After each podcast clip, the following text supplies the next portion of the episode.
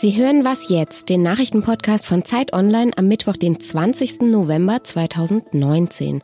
Wir sprechen heute über Nordsyrien und über Diskriminierungen bei der Kreditvergabe.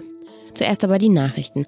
Der US-Botschafter bei der EU, Gordon Sondland, wird heute in den Impeachment-Ermittlungen gegen US-Präsident Donald Trump öffentlich im Repräsentantenhaus aussagen. Er ist zu einer Schlüsselfigur in den Untersuchungen geworden. Trump soll sich nämlich am 26. Juli bei Sondland persönlich erkundigt haben, ob der ukrainische Präsident Volodymyr Zelensky Ermittlungen in die Wege leiten werde, die Trumps politischem Rivalen Joe Biden schaden könnten. Sondland habe Trump am Telefon geantwortet, er wird es tun. Auf Sondlands Aussage sind jedenfalls jetzt alle sehr gespannt. Im Landtag von Brandenburg steht heute die Wiederwahl von SPD-Ministerpräsident Dietmar Woidke an. Er will das Land künftig mit einer Kenia-Koalition regieren, einem Zusammenschluss aus Grünen, SPD und CDU. Die SPD hatte die Landtagswahl Anfang September zwar als stärkste Kraft gewonnen, allerdings hatten SPD und Union viele Stimmen verloren. Die AfD kam auf 24 Prozent. Als letzte Partei hatten jetzt die Grünen dem neuen Koalitionsvertrag zugestimmt. Redaktionsschluss für diesen Podcast ist 5 Uhr. Die Zeit präsentiert die Edition Wissenschaftsthriller. Die acht Bände der Zeitedition versprechen Hochspannung auf ganz besondere Art. Jeder einzelne Band bietet packenden Krimistoff vor dem Hintergrund eines wissenschaftlichen Forschungsgebiets, wie zum Beispiel der Gentechnik oder der Neurologie. Diese Edition ist ab sofort bestellbar unter shop.zeit.de slash thriller. Guten Morgen und herzlich willkommen bei Was jetzt? Mein Name ist Simon Gaul. Anfang Oktober, da startete die Türkei eine Militäroffensive in Nordsyrien. Kurz zuvor hatten die USA ihre Truppen aus der kurdischen Sonderverwaltungszone abgezogen und seit dem Beginn dieser Offensive hat sich die Lage in der Region, kann man eigentlich sagen, dramatisch verschlechtert. Türkische und kurdische Truppen kämpfen um die Kontrolle. Die Kurden hatten schließlich sogar den syrischen Machthaber Bashar al-Assad um Hilfe angerufen. Eine absolute Notlösung, weil ihnen nichts anderes mehr übrig geblieben war.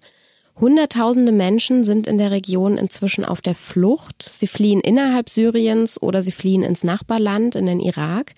Meine Kollegin Andrea Backhaus war gerade eine Woche in Nordsyrien und im Nordirak unterwegs.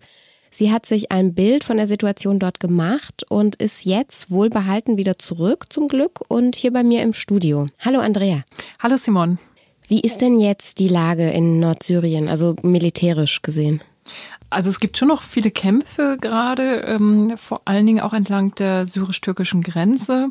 Die Türkei hatte einen Streifen eingenommen, ähm, so ungefähr 100 Kilometer lang zwischen Ras Al und Tel Abyad. Dort wird weiterhin gekämpft. Und jetzt zusätzlich dazu rücken auch die türkischen Truppen ähm, Richtung Tel Tamer äh, ein. Das ist eine Stadt, die liegt ein bisschen südlicher, auch außerhalb der sogenannten Sicherheitszone, die Erdogan für sich beansprucht.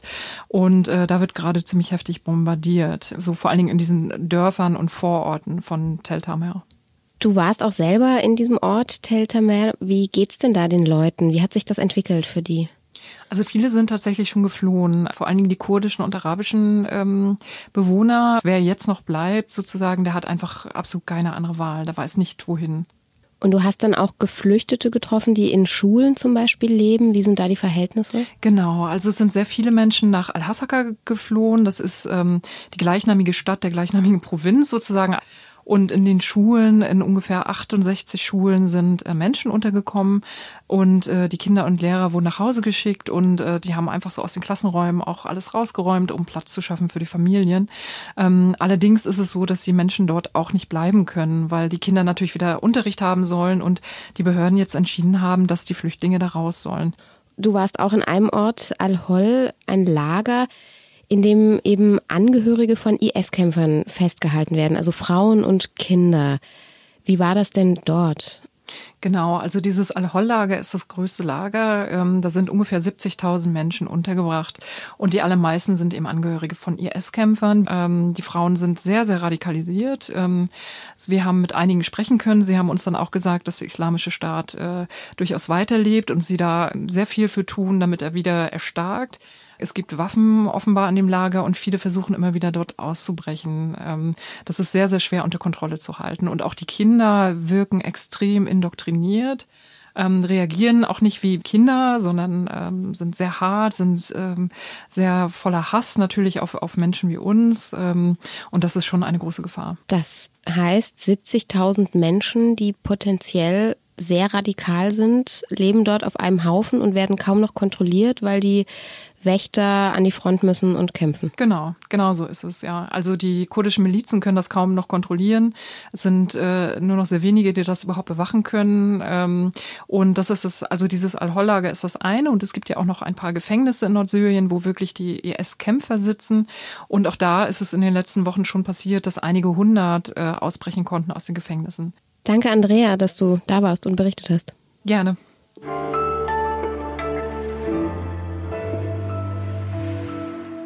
Und sonst so? Il Molise non esiste. Das ist ein italienischer Witz, der so viel heißt wie Molise gibt es nicht. Molise ist also quasi das italienische Bielefeld. Und die Region hat tatsächlich ein Problem, nämlich ihr gehen die Einwohnerinnen und Einwohner aus. Jetzt sollen die mit Geld angelockt werden, und zwar mit dem sogenannten aktiven Wohneinkommen. Wer also dort in einer Gemeinde mit weniger als 2000 Einwohnerinnen ein Geschäft eröffnet, der kriegt drei Jahre lang monatlich etwa 700 Euro als Lebenshaltungskostenzuschuss. Mindestens fünf Jahre muss dieses Geschäft dann auch bestehen bleiben. Die Idee ist auch nicht so ganz neu. Wer zum Beispiel mit Partner oder Partnerin in das spanische Dorf Ponga zieht, der bekommt etwa 3000 Euro Startgeld. Für jedes Kind kriegen die Eltern dann nochmal 3000 Euro. Und die kanadische Provinz Saskatchewan, die bietet Studienabgängern mit Bachelorabschluss bis zu 14.400 Euro. Aber auch das nur unter einer Bedingung, sie müssen sogar sieben Jahre lang dort leben und arbeiten.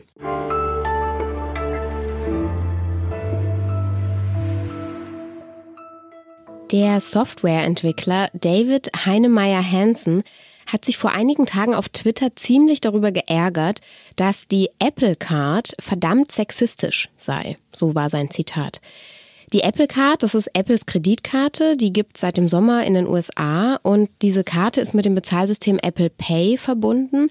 Heinemeier Hansen war sauer, weil er auf dieser Karte einen viel höheren Kreditrahmen bekommen hat als seine Frau obwohl die beiden gemeinsam veranlagt sind und sich das Geld eigentlich teilen. Das Problem ist, wer welchen Kreditrahmen bekommt. Das entscheiden heutzutage oft Algorithmen. Und die Frage ist jetzt eben, sind diese Algorithmen vielleicht diskriminierend? Darüber spreche ich jetzt mit Lisa Hegemann. Sie ist Redakteurin im Digitalressort von Zeit Online und jetzt bei mir hier im Studio. Hallo Lisa. Hallo Simon. Wie funktionieren denn diese Algorithmen? Grundsätzlich kann man sagen, dass das System so funktioniert, dass die Banken versuchen, jemanden als Kunden in bestimmte Schubladen zu stecken. Das heißt, wenn du als Simon früher zur Bank gegangen bist, dann hat dein Bankberater sich angeguckt, wie ist dein Einkommen, wie sind deine sonstigen Vermögenswerte. Und das versucht man jetzt zu automatisieren und noch mehr Daten abzustimmen. Ich nenne jetzt mal ein Beispiel. Also wenn du in einer bestimmten Gegend wohnst, in der auch andere Menschen schon Kredite zurückgezahlt haben, oder wenn deine Kreditwürdigkeit von der Schufa gut eingeschätzt wird, dann ist die Wahrscheinlichkeit, dass du einen Kredit erhältst, relativ groß. Im Prinzip versuchen die aus diesen verschiedenen Daten zu errechnen, wie wahrscheinlich es ist, dass man einen Kredit zurückzahlt. Das hat natürlich schon großes Potenzial für, ich sag mal, Vorurteile und irgendwie auch Diskriminierungen, ne? Das kann passieren, genau, einfach weil so sozioökonomische Faktoren einfach abgeglichen werden, ohne dass man wirklich einen mhm. Einblick darin hat. Das ist dann das zweite Problem, dass man oft gar nicht weiß, dass man diskriminiert wird, sondern einfach nur einen Bescheid bekommt, in dem entweder der Kreditrahmen festgelegt wird oder eben äh, man keinen Kredit erhält. Und kann es dann sein, dass diese Algorithmen auch tatsächlich Frauen weniger zugestehen als Männern? Es kann sein, ja. Also der Fall von Hansen klingt insofern erstmal plausibel, weil Frauen ja tatsächlich bis heute weniger verdienen als Männer. Also würde es ja auch Sinn ergeben, dass sie in der Historie weniger ähm, verdient haben, weniger Kredite bekommen haben und deswegen auch bis heute geringere Kredite erhalten. Ähm, gleichzeitig ist es aber so, dass es tatsächlich auch Fälle gibt, in denen Männern diskriminiert wurden. Ähm, zum Beispiel in Finnland äh, gab es einen Fall, ähm, der auch vor Gericht gegangen ist, ähm, wo ein Mann gegen eine Kreditentscheidung geklagt hat Und er war diskriminiert worden, so zumindest stand es dann letztlich in diesem Urteil, weil er ein Mann war, weil er in einer bestimmten Gegend wohnte, in der man eben nicht wusste, ob die Leute ihre Kredite zurückzahlen oder nicht. Äh, und weil er Finnisch sprach, es war eine schwedische Bank und die bewertete es höher, wenn man Schwedisch sprach, als wenn man Finnisch sprach. Könnte sowas auch in Deutschland passieren? Gibt es solche Fälle hier? Ähm, ich habe ja mit einem Wissenschaftler gesprochen für meinen Artikel und der sagt, er, er habe keine Fälle in Deutschland gefunden. Ähm, aber deswegen ist natürlich nicht auszuschließen, ähm, dass es die gibt. Das allgemeine Gleichstellungsgesetz sagt ja, dass man, dass alle Menschen gleich zu behandeln sind, völlig egal, ob Alter, Geschlecht, sexuelle Orientierung oder Religionszugehörigkeit. Und dennoch ist es natürlich nicht auszuschließen, dass bestimmte Kriterien doch einfließen in Kreditbewertungen und wir das letztlich nicht merken. Weil wir eben am Ende einfach den Bescheid bekommen, Kredit bewilligt oder abgelehnt oder Kreditrahmen halt nur bei 1000 Euro oder Genau. So. Und weil es dann relativ schwierig für uns ist nachzuweisen, dass dahinter nicht einfach nur eine Entscheidung steckt, die diesem Kreditinstitut ja grundsätzlich auch erstmal zusteht, sondern eine Diskriminierung. Danke, Lisa. Danke dir.